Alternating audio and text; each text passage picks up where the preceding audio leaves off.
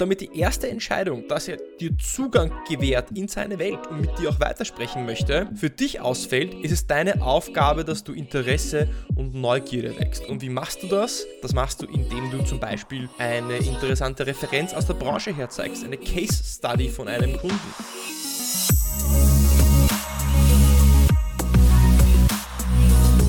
Herzlich willkommen bei Deal, dein Podcast für B2B-Sales von Praktikern für Praktika. Schön, dass du letzte Woche dabei warst, diese Woche dabei bist und nächste Woche wieder dabei sein wirst. Und damit du keine weitere Episode mehr verpasst, trag dich direkt in die Deal Alerts ein. Den Link dazu findest du direkt in den Shownotes in dieser Episode. Die meisten von euch wissen noch gar nicht, bevor ich mit Sales gestartet habe, war ich kurz im Consulting. Ich war bei Accenture ein kurzer Abstecher für ein Jahr und dann bin ich direkt in einem kleinen, aber feinen SaaS-Unternehmen eingestiegen, dort im Greenfield New Business Kaltakquise angefangen und mein Ziel war es, eine, ja, eine SaaS-Lösung, eine SaaS-Marketing-Lösung an den Mann oder eben an die Frau zu bringen. Und für mich gab es damals nur eine einzige Frage. Nämlich die Frage war, entscheidet sich der Kunde für mich oder entscheidet sich der Kunde gegen mich?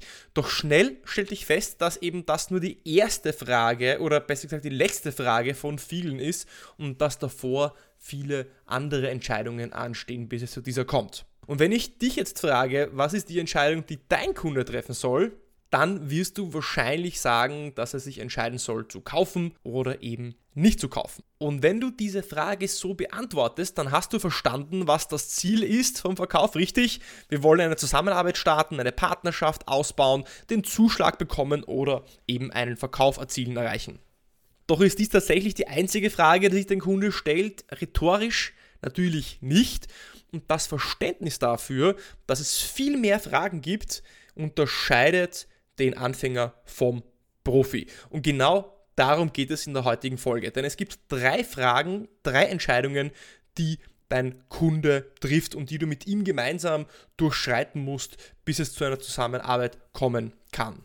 Der erste Punkt, die erste Frage ist, gewährt mir der Kunde Zugang zu ihm? Lässt mich der Kunde mit ihm überhaupt sprechen? Denn am Anfang hat dein Kunde relativ wenig Interesse mit dir zu sprechen, solange du ihm nicht gezeigt hast, äh, dass die Zeit sich mit dir auch wirklich lohnt, dass die verbrachte Zeit auch wirklich dafür da ist, um ein potenzielles Problem lösen zu können. Denn beim Erstkontakt ist das Leben deines Kunden gut, es geht ihm nicht besonders schlecht, es geht ihm vielleicht nicht besonders gut und das Ziel ist es, dass du den Fuß in die Tür bekommen möchtest. Und das ist das Ziel der ersten Entscheidung, welche dein Kunde trifft. Zugang zu ihm zu bekommen oder vom Kunden ausgesprochen, lasse ich ihn in meine Welt hinein oder nicht. Und dabei fragt sich dein Kunde drei Dinge. Er fragt sich, Punkt 1, wer ist diese Person und was will er? Kann ich ihm überhaupt trauen? Und ist es eine Zeitverschwendung? Und damit die erste Entscheidung, dass er dir Zugang gewährt in seine Welt und mit dir auch weitersprechen möchte, für dich ausfällt, ist es deine Aufgabe, dass du Interesse und Neugierde wächst. Und wie machst du das? Das machst du, indem du zum Beispiel eine interessante Referenz aus der Branche herzeigst, eine Case Study von einem Kunden. Es könnte aber auch ein Projekt oder ein Problem sein, von dem du erfahren hast aus der Presse, aus der Pressemeldung, in den Nachrichten, aus den Börsennews, wenn es eine AG ist.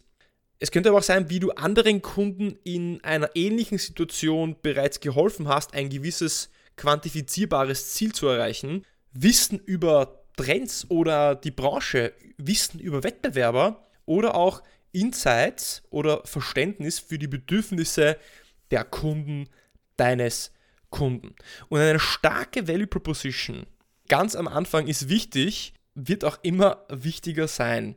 Und diese Value Proposition soll aufzeigen, dass die Zukunft mit dir besser sein wird. Was ist eine gute Value Proposition? Eine gute Value Proposition Mehrwert ist, wenn sie aufzeigt, wie schön die Zukunft mit dir sein wird.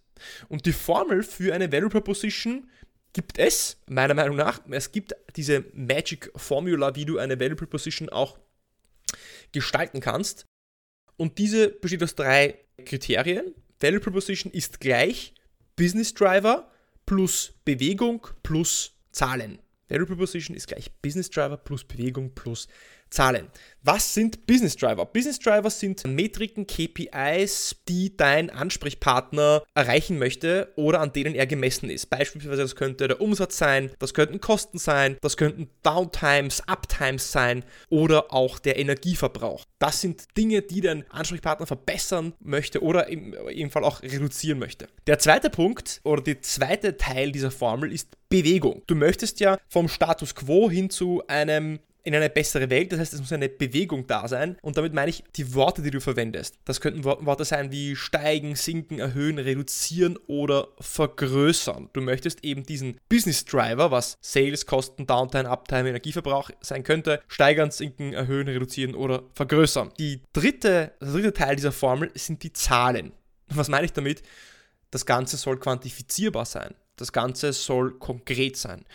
75 Prozent, 102.000 Euro, 10 Minuten pro Stück, 3 Minuten in einem Tag, weniger Downtime, also quantifizierbar.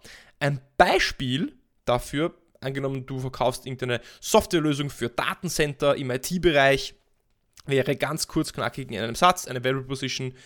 Wir helfen Betreibern von Datencentern, den Energieverbrauch zwischen 12 bis 25 Prozent zu senken. Der Energieverbrauch wäre der Business Driver, Senken wäre die Bewegung und 12 bis 25 Prozent wäre die Zahl. Großartig, dass du bis jetzt dabei geblieben bist und damit dir keine weitere Episode mehr entgeht, trag dich doch direkt in die Deal Alerts ein. Den Link dazu findest du unten in den Show Notes. Damit bekommst du wöchentlich von mir die Episode plus B2B Sales Tipps per E-Mail zugeschickt. Und jetzt geht's weiter. Kommen wir zur zweiten Entscheidung, die dein Kunde trifft, weil nach der ersten Entscheidung hast du ihn überzeugt davon, dass er dir eben Zutritt in seine Welt gewährt, dass du ein zweites Meeting bekommst. Die zweite Entscheidung, die jetzt getroffen wird, ist noch nicht, ob jetzt gekauft wird oder nicht gekauft wird, sondern ob eine Bereitschaft für Veränderung da ist. Weil, bedenk doch folgendes. Wenn es dir gut geht, dann möchtest du keine Veränderung haben, weil diese immer mit viel Energieaufwand verbunden ist. Und wenn dein Kunde Interesse hat, und du eine potenzielle Lösung für ein Problem aufgezeigt hast, gibt es eben noch eine andere Entscheidung, bevor es zu dieser eigentlichen Ja- und Nein-Kaufentscheidung kommen kann. Und eigentlich ist der größte Wettbewerber, den du hast, der Status quo.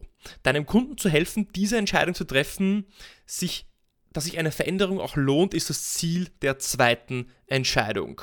Wer sich mit Physik von euch auskennt, der kennt Newtons erstes Gesetz der Trägheit und das besagt, ein Objekt im Stillstand bleibt unbewegt, solange es nicht durch eine externe Kraft in Bewegung gesetzt wird. Ein Objekt im Stillstand bleibt unbewegt, solange es nicht durch eine externe Kraft in Bewegung gesetzt wird. Und dass dieser Start, dieser Anfang ist immer das Schwerste. Wenn eine Rakete ins All geschossen wird, dann verbraucht sie 80% der Energie oder eben des Kerosins, bis sie eben aus der Erdanziehungskraft der Erde entflohen ist, sobald sie mal im Orbit ist, geht es fast ohne Energie voran.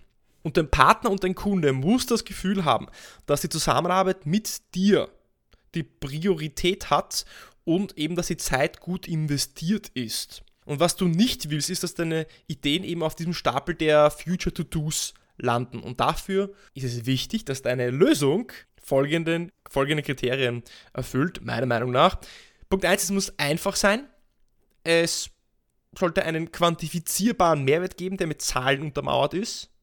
Deine Lösung sollte ein Problem lösen, welches der Kunde auch sieht und für ihn auch relevant ist. Und Punkt 4, die Lösung sollte Priorität haben. Sie sollte dringend sein. Und dabei hilft eben diese starke Value Proposition, die ich beschrieben habe vorhin weil diese beantwortet die Frage, warum sollte ich meinen Status quo ändern. Wichtig, wichtig, wichtig, das Ganze muss eben Priorität haben. Und dafür helfen die Trigger-Events. Du brauchst also irgendwas im Umfeld des Unternehmens, extern oder im Unternehmen intern, dass du aufzeigen kannst, dass die Wichtigkeit einer Veränderung darstellt oder erhöht. Was könnte das sein? Beispielsweise, wenn sich die rechtlichen Rahmenbedingungen ändern, also im externen des Unternehmens, und das Unternehmen des, dementsprechend ein neues Produkt oder Tool oder Software braucht, um diesen rechtlichen Rahmenbedingungen gerecht zu werden. dann ist das ein starkes Trigger-Event und das Problem, was du löst, hat auch Dringlichkeit. Das könnte aber auch eine Naturkatastrophe sein, das könnte eine Pandemie sein wie Covid. Das könnte aber auch eine neue Technologie sein, an die sich dein Kunde anpassen muss, der Markteintritt eines Wettbewerbers, eine Produkteinführung deines Kunden oder vielleicht die Investition in einen neuen Standort. Und einen Buy-in für diese Veränderung bekommst du, wenn du aufzeigst, dass dein Problem, dass, dass, dass es ein Problem ist, von dem dein Kunde entweder noch gar nicht wusste, Punkt 1. Punkt 2, dass die Lösung, die du hast, etwas löst, was er sich dachte, das eigentlich unlösbar ist. Oder Punkt 3, dass du ihm aufzeigst, dass er eine neue Möglichkeit sich für ihn eröffnet, von der er eigentlich noch gar nicht wusste, dass er sie hat. Und jetzt kommen wir zur eigentlichen und das ist die dritte Entscheidung. Und die dritte Entscheidung ist eben die Auswahl der Lösung. Das ist in die Entscheidung, entscheidet sich der Kunde für mich oder gegen mich.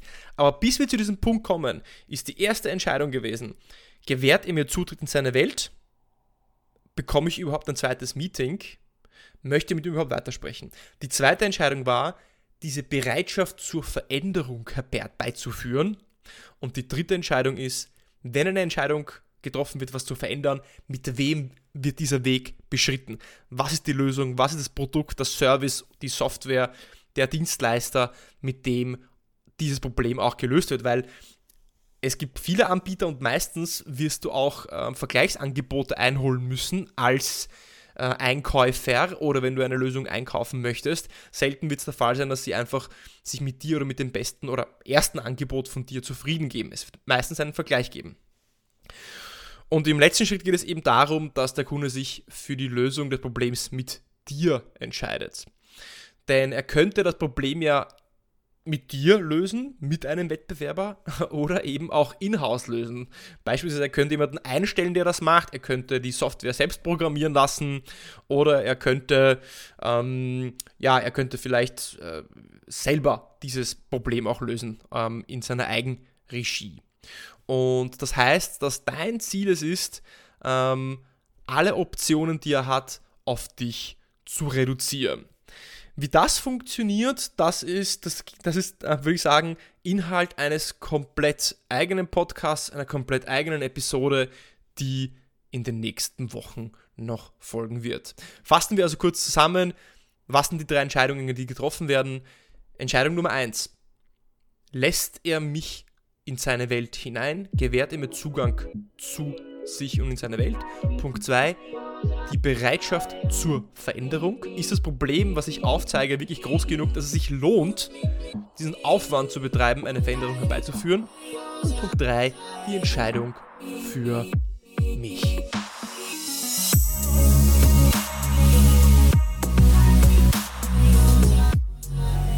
Und warum ist das Bewusstsein über diese drei Entscheidungen, diese drei Fragen so wichtig? Nun ja, du wirst deinen Verkaufsprozess viel strategischer planen können. Du wirst nicht direkt von Anfang an versuchen zu überzeugen, entscheide dich für mich oder entscheide dich gegen mich, sondern du wirst erst versuchen, den Kunden von dir zu überzeugen, dass er dir auch Zeit gibt und dann ihm dabei helfen, die Entscheidung zu treffen, eine Veränderung herbeizuführen und erst dann auf den Abschluss oder die Entscheidung für dich zu arbeiten, wobei das dann eher schon automatisch passiert, wenn du ihm bei den ersten zwei Entscheidungen geholfen hast.